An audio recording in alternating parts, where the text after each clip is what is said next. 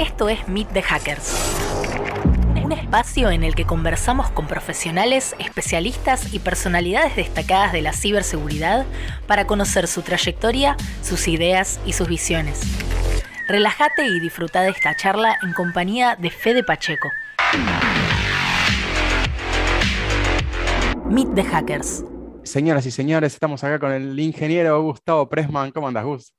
¿Qué tal, Fede? ¿Cómo va eso? Muy bien, todo bien. Un placer tenerte acá.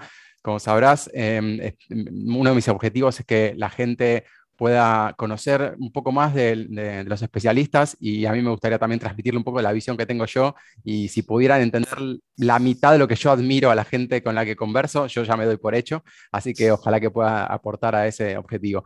Así que quiero arrancar, em, para ese tema quiero arrancar preguntándote ah, cuál, es tu, cuál fue tu conexión inicial con, la informática, después con la seguridad, después con el forense, que fue tu especialidad, y bueno, ¿cómo, cómo, cómo arrancó todo? Bueno, yo soy bastante grandecito, así que arranqué prácticamente en el año 83 aproximadamente, empecé a trabajar en un importador de computadoras de, de PCs compatibles que eran portables, en realidad eran como unos valijones enormes que tenían un monitor de 9 pulgadas de fósforo verde y lo traía medio desarmado y bueno, yo armaba y ahí empecé mis primeros contactos con, las computadoras. Yo vengo del, palo más del hardware, soy ingeniero electrónico. Después con el tiempo, eh, digamos, hice una maestría en tecnología informática para tratar de abrirme un poco más, pero siempre me apasionó cómo funcionan las computadoras, ¿no? Y, después eso se amplió un poco a, cómo funcionan también las aplicaciones. Y así fue cuando me empecé a meter un poco en todo esto. En paralelo, eh, yo daba clases en el Instituto de Tecnología ORTE, en un terciario, clases de arquitectura de computadoras, redes, que en ese momento eran sumamente disruptivas, estamos hablando de los años 90, 80 eh, y pico. Y, bueno, a partir, digamos, de, mi relación con otros docentes, empezó a aparecer la cuestión de eh, situaciones en las cuales algunos eh, profesores que también desarrollaban software se habían visto envueltos en algún conflicto por un software que estaban desarrollando y que no terminaban de, entregar y bueno, y se vieron envueltos en una maniobra de estafa, o por lo menos ah. denunciados como estafa, y bueno, necesitaban a alguien que pudiera hacer pruebas sobre los sistemas. Y, bueno, en esa época estábamos hablando de sistemas operativos Windows NT4, y bueno, me empecé a meter en, temas, digamos, periciales, sin saber nada de temas periciales. Después empecé a estudiar cuestiones procesales para saber cómo moverme un poco en la justicia. Y siempre me apasionó, digamos, tiene, tiene un contacto con, todo lo que hace la audiencia, ¿no? si bien no es núcleo directo de hacking, sí se requiere una pasión por, bueno, entender cómo funcionan las cosas y entender cómo a partir de la actividad que se encuentra en un dispositivo electrónico de cualquier tipo, computadora, teléfono, Internet de las Cosas, cómo podemos de alguna manera explicar una situación o contar una historia que pueda ser utilizada en el ámbito judicial sobre todo, pero también para entender eh, incidentes que ocurren, ¿no? Me encanta, me encanta porque también tiene que ver con Así es como medio empecé. Está buenísimo porque, eh, digamos, tiene, está buenísimo como le contaste, porque tiene que ver con contar historias también, por más que sea algo, de, algo técnico, lo que va al ámbito legal, etcétera, de todas maneras, hay una historia atrás que contar sobre, para narrar, no sé, lo que pasó, los hechos o lo que sea, es súper interesante. Y quiero preguntarte algo, eh, incluso previo a eso, el tema de los fierros, la electrónica, o sea, ya ¿Cómo la elegiste? O sea, ¿ya sabías esto venía del secundario o tipo, cómo fue esto venía, Esto venía de chiquito, digamos que a mí me gustaba agarrar, no sé, una plancha y desarmarla, digamos, hacer todo tipo de, cuestiones con, tecnología. Y de hecho estudié en el industrial, soy técnico en mecanismos electrónicos, estudié en el Cuba, ahí en Cuba de Blanco Encalada. Eh, nada, también fui testigo de, Mi papá tenía un negocio de repuestos de autos y, y él él con un tío trajeron una computadora Radio Shack TRS-80 que tenía un sistema operativo CPM, digamos, desarmada en módulos y, bueno, yo estaba ahí tratando de armarla y ver qué se podía hacer. Eh, la verdad que estaba maravillado con todo eso, así que eh, el uso, digamos, de la, de la electrónica y toda la parte de análisis de señales y ver cómo eso viaja en el cable o cómo se almacenaba en un floppy, era una cosa que, me desvelaba. Por ahí bueno, una cosa. Qué bueno, y además me imagino también en esa época y bueno, ahora también, ¿no? Creo yo lo, veo en la gente y no, todo el mundo entiende profundamente. Yo también estudié ingeniería electrónica y como que hay, un, hay, algo que a la gente no se imagina lo que está pasando ahí abajo en el hardware, pero en esa época menos todavía, me imagino, ¿no? Como que debía ser como medio, hasta te diría, hechicería lo que vos estabas haciendo, no sé. Bueno, parecía hechicería en ese momento, muy pocas escuelas había secundarias de electrónica, eh, había un examen de ingreso, era muy difícil entrar, éramos muy pocos los que estábamos por ese lado. Incluso yo fui a un industrial que el último año tuvimos un plan piloto donde trabajábamos en una compañía. Yo, digamos, fui a trabajar a IBM, a, las oficinas que tenía en Paseo Colón, y, nada, estudiaba de noche el último año, digamos, 18 años, 19 años, una cosa realmente fantástica. Y, nada, y siempre me atrajo la tecnología y siempre estuve atrás de eso. Qué bueno, así un fierrero de la primera época. Y después cuando ya empezaste, ahí digamos, eh, después de, de Orti, que se te surgió este caso, que te empezaste a dedicar a, la investigación, em, ahí ya te, digamos, ¿tenías algún referente o dónde encontraste? Porque ahí medio que fuiste pionero, convengamos, ¿no? Yo siempre suelo decir que soy uno de los más viejos. De hecho, de hecho em, si bien había algún otro perito informático, digamos, venía más de la formación de sistemas, es decir, a nivel macro, a nivel de bloque, de cómo funcionaban las cosas. Eh, a mí me empezó a apasionar ese tema. Yo siempre, a mí siempre me gustó salirme de, lo estándar que hacía. Durante un tiempo también, cuando era estudiante en la secundaria, trabajé en un hospital arreglando equipos médicos. Siempre me gustaba hacer alguna otra cosa distinta.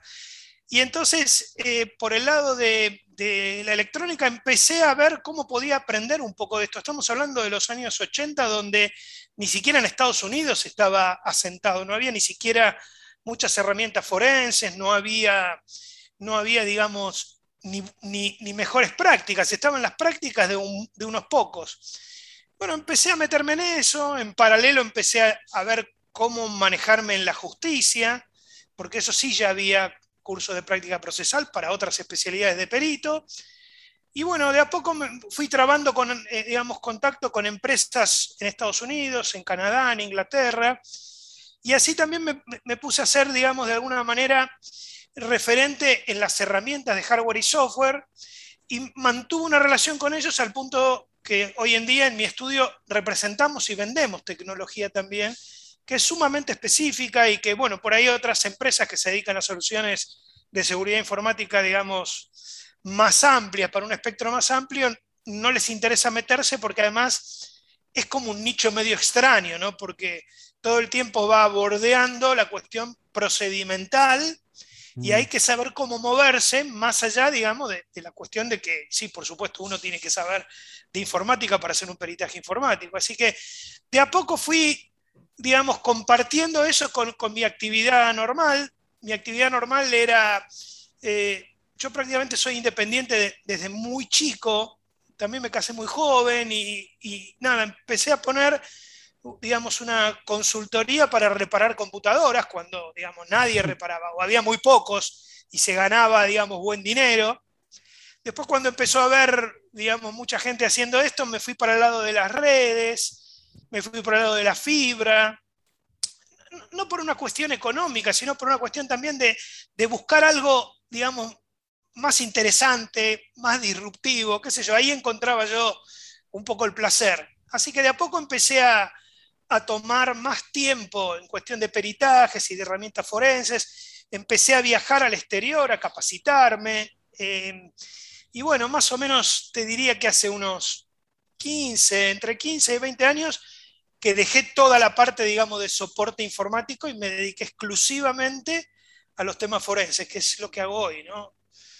Qué bueno, fantástico, me encanta. ¿Y la gente que te encontraste en ese camino, de, qué palo viene? ¿Viene más del lado, no sé, de las fuerzas? ¿Viene del lado de informática? ¿También hay gente de electrónica? O sea, cuando llegan al mundo forense, ¿cuál, es su, su adyacente? Bueno, llegan desde varios lugares. Al principio nos encontrábamos con, bueno, los miembros de fuerzas de la ley, de fuerzas de seguridad, que son quienes hacen los peritajes informáticos en los casos, digamos, penales, donde el Estado es principal interesado en esa cuestión, en, una gran proporción, digamos, sin formación, idóneos, muchos de ellos con mucha capacidad y mucho conocimiento. Digamos, la idoneidad es una característica, digamos, en, nuestro ambiente, en el ambiente de seguridad informática, vinculado a la inquietud y a la, digamos, al embole de estar sentado en una clase y escuchar algo normativo eh, y uno quiere más, ¿no?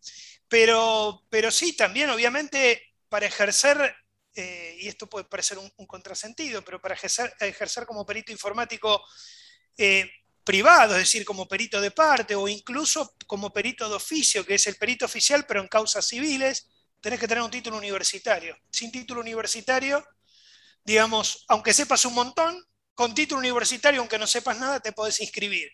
Así que empezó a haber cada vez más gente. Yo diría que en los últimos cinco o seis años se multiplicó porque además, obviamente cualquier investigación y cualquier caso hoy pasa por dispositivos informáticos. Entonces se masivizó el concepto. Cuando yo hice mi primera pericia ya por el año 83 en ese servidor Windows NT, nadie sabía qué era. Nadie. Incluso los mismos policías estaban aprendiendo sobre la marcha Recuerdo que esto lo hacíamos en un, sucucho que tenían en el Departamento Central de Policía, en la calle Moreno. Eh, era ir aprendiendo sobre la marcha, tratando de decir, bueno, a ver, esto, ¿cómo se podría hacer? ¿Cómo lo puedo repetir? ¿Cómo puedo asegurar que esto sigue una línea argumental? Porque, como dijiste vos, hay que contar una historia, pero esa historia tiene que ser una historia sólida al punto tal que los peritajes informáticos son de, las especialidades que tienen menos disidencias, menos diferencias, mm, porque lo que está, está. Las disidencias a veces se fabrican cuando uno escribe para causar, digamos, una impresión diferente en el que va a recibir eso, que normalmente es alguien que no entiende, ¿no? Un juez o un gerente cuando estás analizando un, incidente corporativo. Así que me fui volcando a todo eso y nada, es mi pasión ni es mi día a día. Qué bueno, y ahí está bueno porque con lo que decías que estás ya trabajando con fuerzas de la ley, policía, etcétera, hay mucho de, hay mucho, mucho interesante ahí que me imagino que la, gente debe pensar así, bueno, ¿cómo será? Y, aparte apareció las películas, las series y qué sé yo, que empiezan a aplicar conceptos y, la gente empieza a ver y dice, ¡uh, qué loco eso! Entonces me imagino que mucha gente se debe acercar porque se imagina, flashea CSI o una cosa así, y te, te llegan con esas aspiracionales a veces. Sí, sí, sí. Además, también ocurre esta situación que mucha gente que está en informática, y esto pasa, digamos, con, la gente que le gusta el hacking, se cansa, digamos, de lo estándar, del next, next. Quiere algo más, quiere saber cómo lo rompo esto para entender cómo es. Y en informática forense pasa un poco eso, porque un peritaje informático nunca es igual a otro. Aunque estemos viendo los mismos artefactos o el mismo tipo de pericia, todos son diferentes. Entonces ahí tenés digamos, un ambiente un poco más movedizo, que es un poco que nos excita a nosotros, por así decirlo, ¿no? Claro, claro. No, totalmente. ¿Y crees que o sea, la gente también se fue, se fue interesando más, más allá de que se masificó y apareció más necesidad porque más dispositivos móviles, etcétera? ¿La gente se, acercó más o, siempre más o menos se mantuvo a un ritmo estable el crecimiento del ambiente? ¿Cómo fue? A ver, eh, la gente se fue acercando cada vez más porque además empezaron a haber mayores ofertas de capacitaciones, porque cuando yo empecé con esto tuve que ir a tomar capacitaciones afuera, no había nadie que pudiera dar un curso de esto. Esto ha empezado a crecer a partir de la motivación que da algún contenido de este tipo. No es masivo, sigo diciendo, es un nicho, pero el crecimiento es importante año a año yo siempre tengo un parámetro que es, eh, yo doy clases en, la maestría de seguridad informática en la Universidad de Buenos Aires y desde que empezó esa maestría, ya no recuerdo cuánto, pero debe ser unos ocho años fácil, eh, y todos los años se van sumando alumnos que les va interesando el tema y que después me los cruzo en tribunales o que terminan siendo colegas. Van creciendo en un porcentaje pequeño, reitero, no es masivo, pero sí hay interés. interés por entender cómo es eso y cómo se puede ayudar a, digamos, a contar esta historia, que me gustó eso de contar una historia con solidez, ¿no? con fundamento. Y además, como es un nicho, la realidad es que no somos tantos. Entonces también es una salida laboral importante porque, digo, no somos tantos y de repente los honorarios son por ahí más elevados que en otro área donde son muchos. Digo, ninguno de los que estamos en esto apasionados lo hacemos por eso, eso está clarísimo.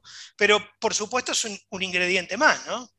Mm, totalmente. Y a la gente que se acerca, vos también viéndolo del lado de, la docencia, etcétera, ¿qué es lo que ves que más le cuesta técnicamente, especialmente, me imagino la pregunta, pero puede ser cualquier cosa, ¿no? ¿Qué, qué le cuesta más entender o qué temas son más ásperos? Eh, ¿Hay algo que encontrás que es más difícil? Sí, yo creo que una de las cosas que más cuesta es un poco la interfase entre lo técnico y lo legal.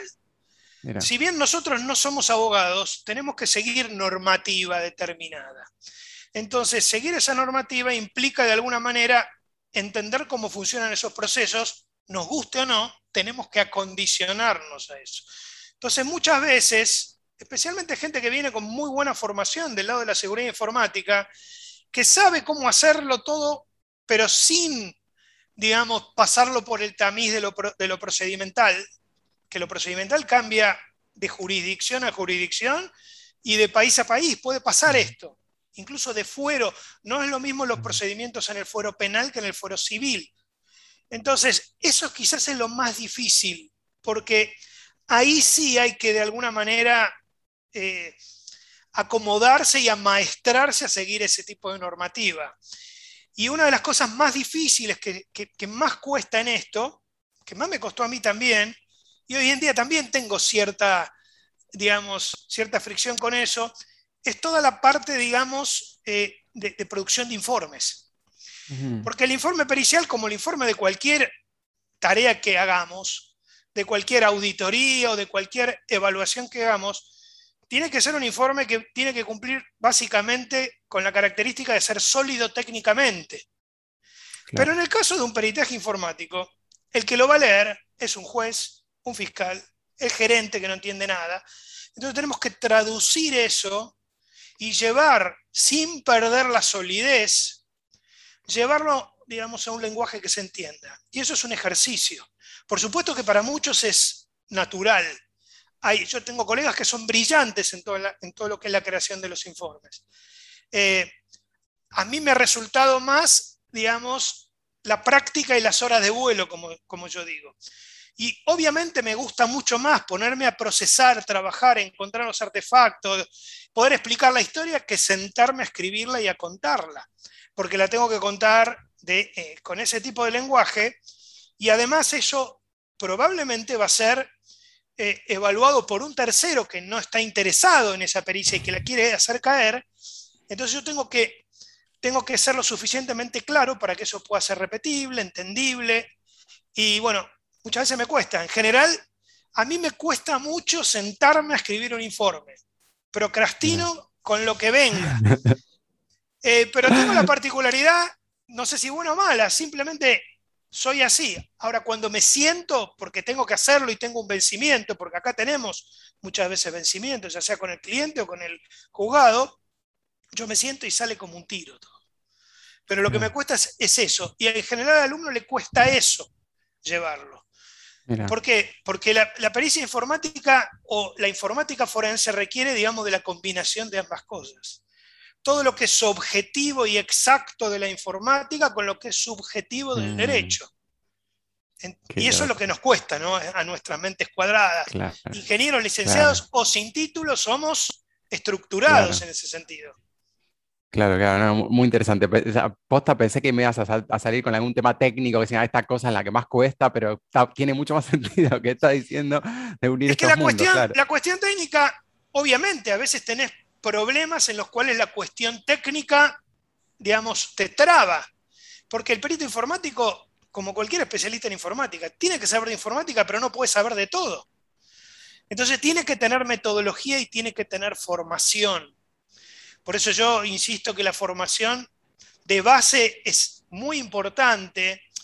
Si bien entiendo que mucha gente queda fuera por no tener un título universitario y no es que esté haciendo una, apología de lo lindo que es el título universitario. La universidad, la facultad, te da esa mentalidad para poder abrirte. Vos imaginate que yo estudié en la Facultad de Ingeniería hace 30 años. Hoy prácticamente no existe nada de eso. Los primeros sistemas informáticos que yo vi corrían en, una IBM PC, en MS2S. Entonces, no existe absolutamente nada de eso. La formación de base te permite a vos sentarte y entender. Y una cosa que, digamos, es común al ámbito de la seguridad informática, quizás no de otras especialidades informáticas, es hay que estudiar todo el tiempo. Todo el tiempo. Leer, ir a cursos, capacitarse, todo cambia de manera dinámica. Y encima tener un rato también para hacer tus propias investigaciones, tus pruebas de concepto. Es un trabajo. Mite Hackers y todos los proyectos de Ecoparty cuentan con el respaldo de Banco Galicia y Dreamlab Technologies. No, totalmente, y esto es una de las cosas que más este, trato de transmitirle, transmitir en las aulas, etcétera, esto de que nada, por ahí uno cree que, bueno, me aprendo esto y medio que ya está, me leo estos libros y hago este curso y bla. La realidad es que eso, ningún sueño hoy en día, más en informática, en electrónica, en sistemas en general, ya es todo el tiempo va a estar estudiando. Me imagino vos debes haber enfrentado esto desde el principio, incluso me, imagino en el Gustavo de hace 20 años o más todavía, pensando en me tengo que ir a Estados Unidos a estudiar tal cosa o a tomar tal curso. ¿Cómo fueron esas primeras decisiones? Porque tipo, ¿no era, era obvio que tipo, era por ahí o te la jugaste? ¿Cómo fue? Un poco me la jugué. Tengo que reconocer que, que, mi esposa me, me, me impulsó a todo eso. Eh, yo me maravillé cuando empecé a ver lo que se podía hacer y la información que se podía obtener en, las primeras pericias. Imagínate que en esa época ni siquiera sabíamos que, la información digitalizada en un medio magnético persistía. Eh, casi no había aplicaciones para eso. Y yo me empecé a maravillar. Y cuando empecé a tener la posibilidad de, de en algunos casos, como te decía, yo trabé contacto con algunas empresas afuera y ellos me ayudaron a ir a algunos eventos o algunas capacitaciones que, como todos saben, las capacitaciones en el exterior son muy costosas sin contar el viaje y, la estadía, ¿no? Y, ir a una conferencia en los Estados Unidos o ir a tomar un curso del SANS son miles de miles de dólares. Entonces, y más hace 30 años cuando, digamos, 30 años en la vida de uno cuando uno recién está empezando. Claro. Así que obviamente no podía hacer todo, pero empecé de a poco, tampoco había la virtualidad que tenemos hoy.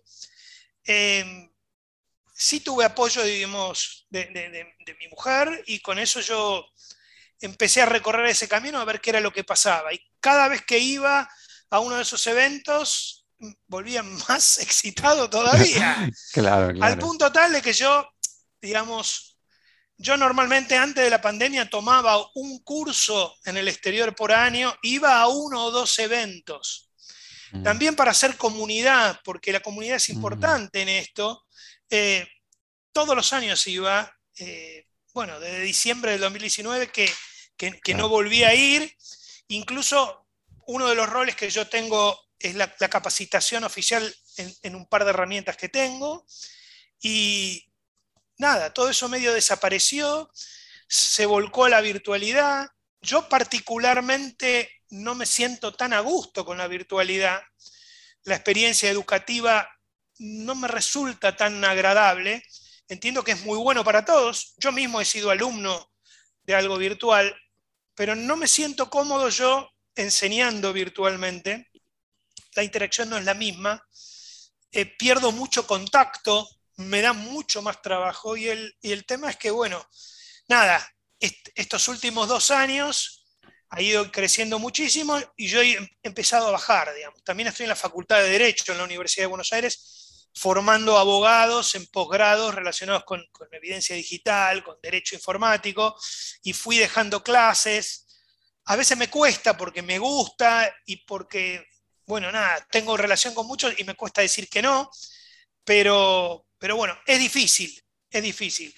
Ahora estoy cruzando los dedos, tengo, tengo un curso incluso con pasaje y todo para dictar en octubre y veremos ojalá que se pueda hacer.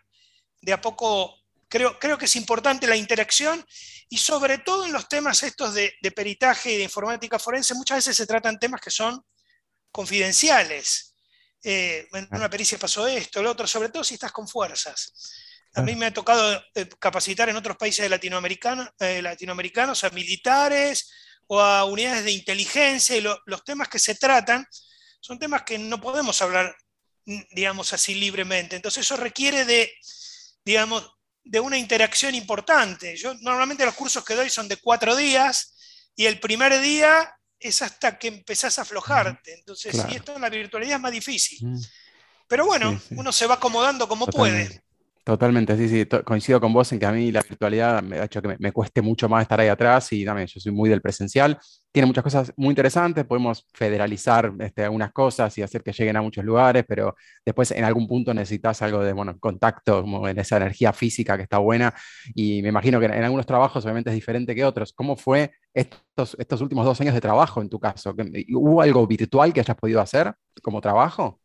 Bueno, al principio, como muchos, me quedé casi sin trabajo, porque al ser profesional independiente ocurrió, digamos, la combinación de la virtualidad con la situación económica del país, de que no se vendieran herramientas, no podía dar cursos de capacitación, no había peritaje porque el Poder Judicial dejó de trabajar y de repente me encontré con que un par de meses no tenía ingresos. Entonces empecé a armar unos cursos muy cortitos y, y muy económicos para abogados y después la cosa empezó a moverse un poco más y la realidad es que la virtualidad trajo un montón de incidentes informáticos. Claro. Hoy por hoy hay muchísima demanda de peritos informáticos. Todo el mundo está conectado virtualmente y no siempre la conexión es una conexión, digamos, positiva. A veces hay incidentes, eh, digamos, no solo provocados como puede ser un fraude, muchas veces ha pasado, digamos, de, de, que gente se ha tenido que empezar a conectar a sus compañías, a sus empresas donde trabajaban, empresas que no estaban preparadas, no había, no había nada armado, no había acceso a RDP, no había VPNs, y de repente no había computadora, y usó la computadora de mi hijo, que la usa para los jueguitos, y que de repente tiene otras vulnerabilidades, y eso fue generando un montón de inconvenientes. Y situaciones que se empezaron a digitalizar, asambleas de, accionistas que se hacían por Zoom y después había que confirmar si había dicho o no había dicho. Eso hizo que, que el trabajo se multiplique. Los peritajes, algunos, muy pocos, se hacen virtualmente, sobre todo los del ámbito civil. Yo hago muy poco civil, yo en general estoy más orientado al ámbito penal. Y, y, nada, hay, voy a la gendarmería, voy a la prefectura, voy a la policía, nos cuidamos, tenemos protocolos, pero tenemos que, hacerlo dentro de, las posibilidades. Eh, es difícil porque la realidad es que el Poder Judicial no está trabajando en mm. un régimen, digamos, como todo el mundo, cuesta volver a trabajar, todos están cómodos en sus casas.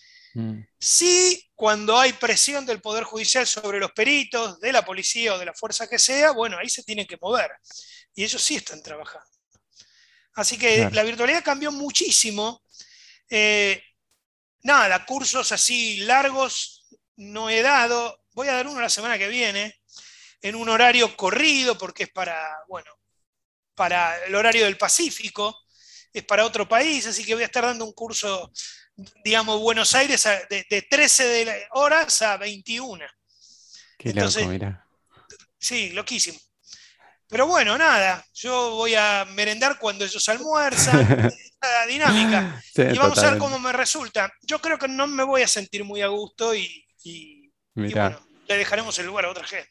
¿Y en qué, en, qué cosas sí le sacaste el jugo a la, cuarentena de estar en casa? ¿Pudiste, ¿Encontraste alguna vuelta en la que te haya, dicho esto, lo aproveché a full? ¿O fue todo para atrás?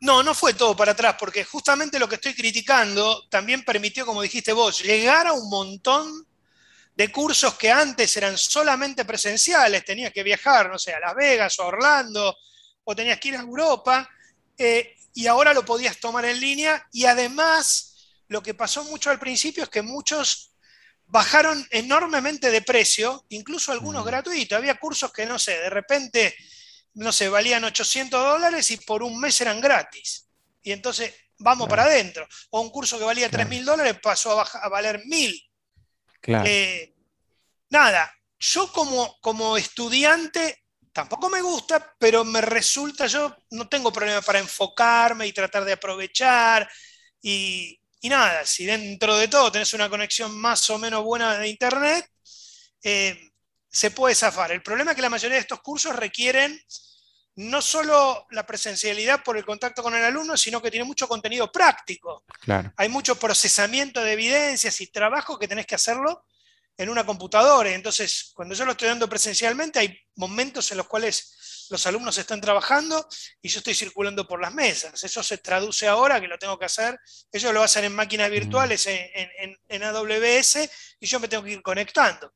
Mm. Pero no deja de ser algo positivo el acceso a ese, a ese tipo de contenido. Eh, el resto me cuesta encontrarlo.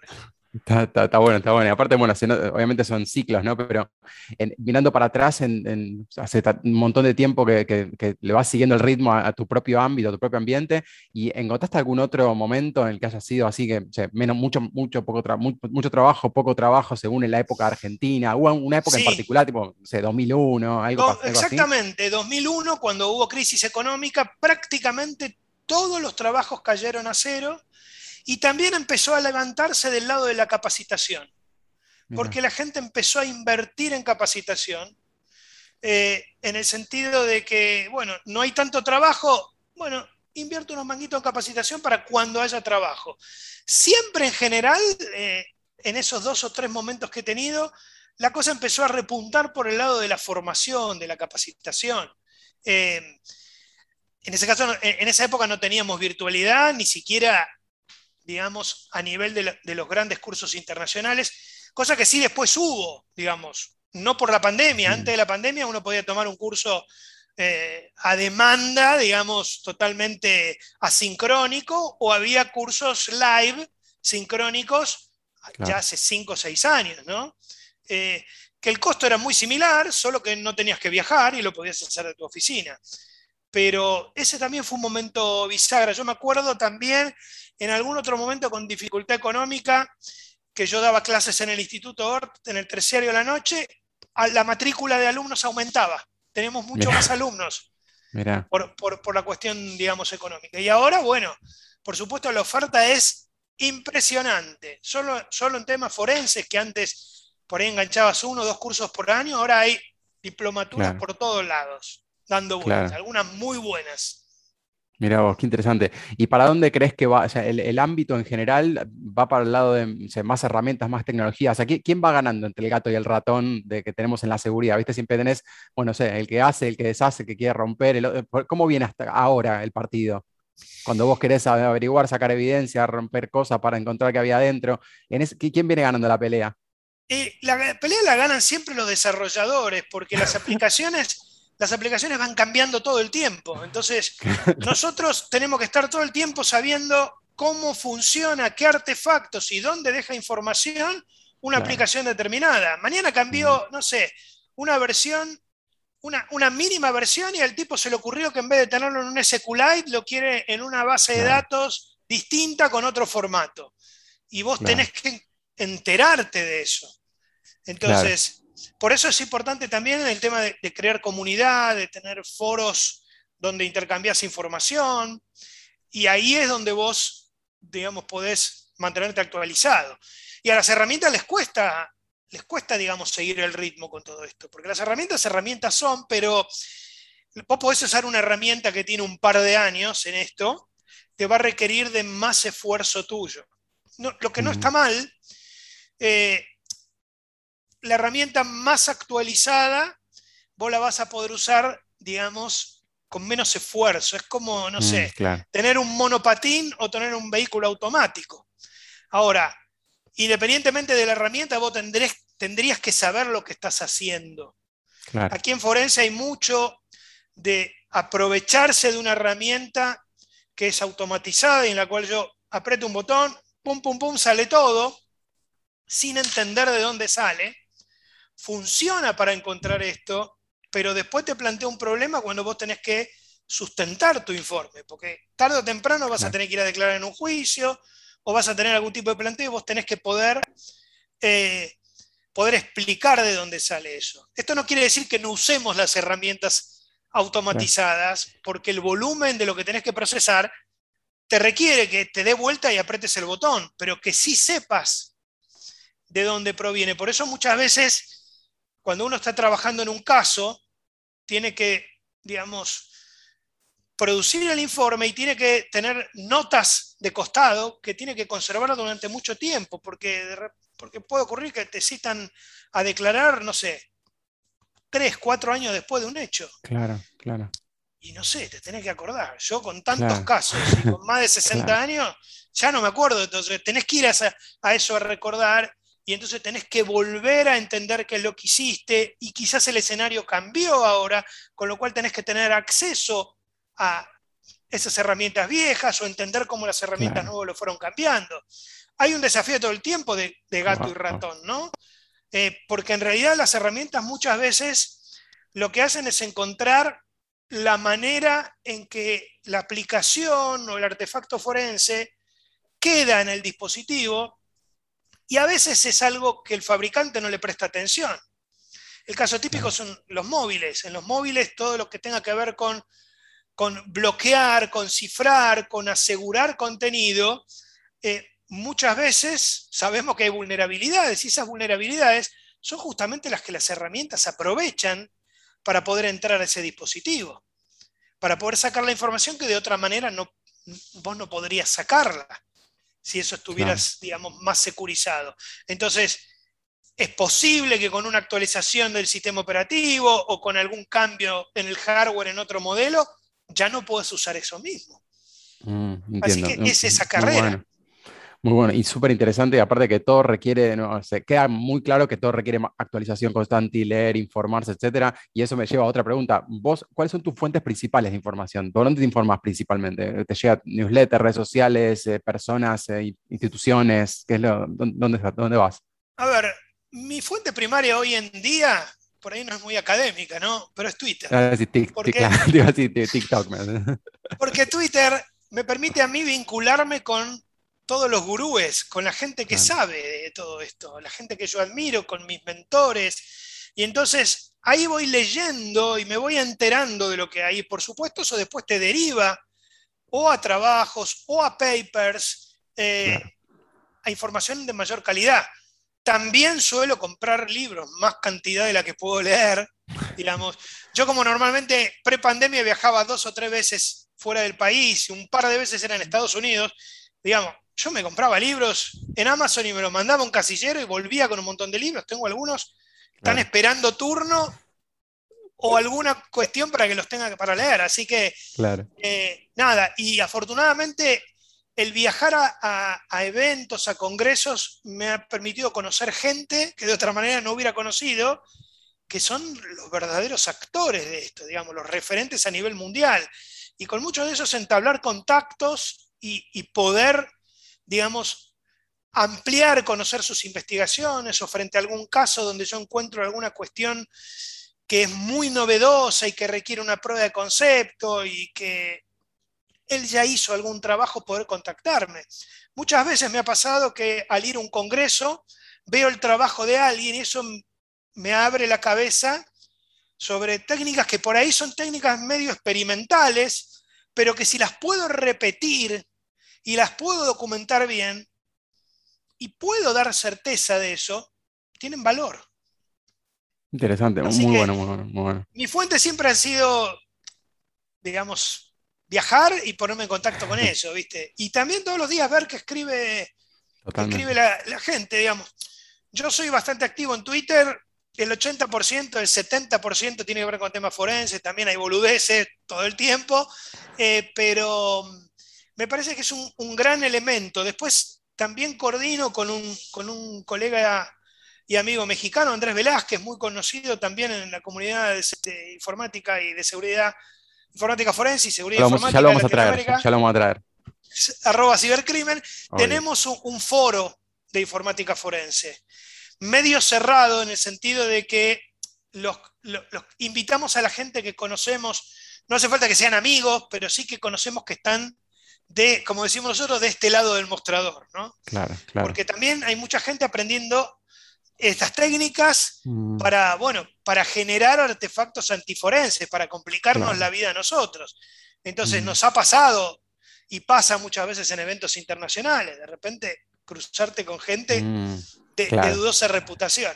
Así que tenemos un foro interesante donde intercambiamos también mucha información sobre eso.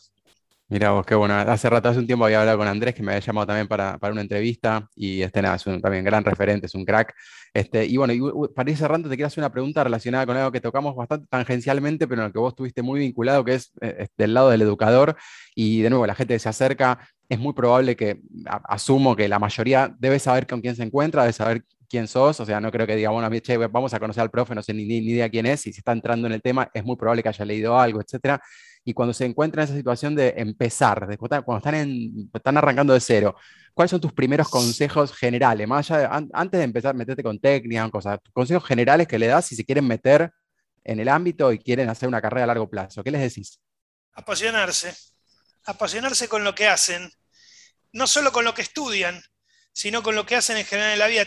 Le tiene que gustar, como, bueno, todos los especialistas de seguridad informática no, no, no, no, no es un operador de un sistema informático, digamos, que cumple un horario. Esto no tiene horario, es, es 24/7. Eh, y aún cuando estamos acostados mirando la tele o compartiendo alguien, con algo de la familia, es lamentablemente, eh, es la pasión lo que nos mueve. Eh, así que, nada, si hay pasión y hay constancia, el resto viene buenísimo, buenísimo, buenísimo. Creo que, y, como para ir cerrando también, este, creo que es una de las cosas que vos naturalmente has sabido contagiar, por lo menos yo te conozco hace unos un poco menos de 15 años aproximadamente, y siempre has podido contagiar esta pasión de una manera totalmente transparente y llega automáticamente. Es imposible que escucharte y que no, que, que, no transpires forense y amor por, la, por los fierros y todo, así que eh, ah, es, es un, un, honor para todos los que te hemos escuchado en clase, en conferencias, etcétera, y hemos leído, etcétera. Así que te quiero agradecer muchísimo por esta charla. Aprendí un montón, sigo aprendiendo mucho de vos, aprendí una bestialidad de vos, no te imaginas más, incluso con las cosas de redes sociales, incluso con la, con la foto de cafecitos en cualquier lugar, todos aprendemos de, saber dónde está el otro, qué es lo que hace, cuál es su estilo. Yo también me, informo mucho por redes sociales, así que nada, eh, para mí siempre es un placer charlar y, estar en contacto con vos, así que te quiero agradecer un montón por esta charla.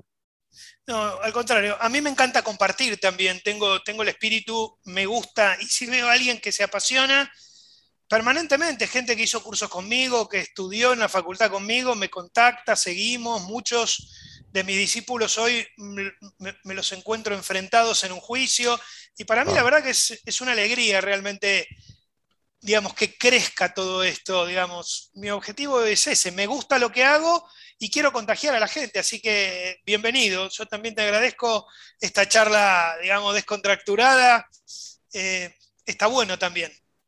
Así que bueno, buenísimo. Entonces, te agradezco muchísimo, Gus. Eh, nos vemos la próxima. Señoras y señores, Gustavo Pressman. Nos, vemos, nos estamos viendo la próxima, la próxima vez. Chao, chao. Chao, chao. Esto fue Meet the Hackers. Condujo Fede Pacheco. Si te gustó la entrevista, compartila en tus redes. Difundila entre tus contactos y seguinos en Spotify. Ah, lo más importante, no te pierdas el próximo episodio. Para saber más sobre Ecoparty, visita ecoparty.org o seguinos en arroba ecoparty en todas las redes sociales.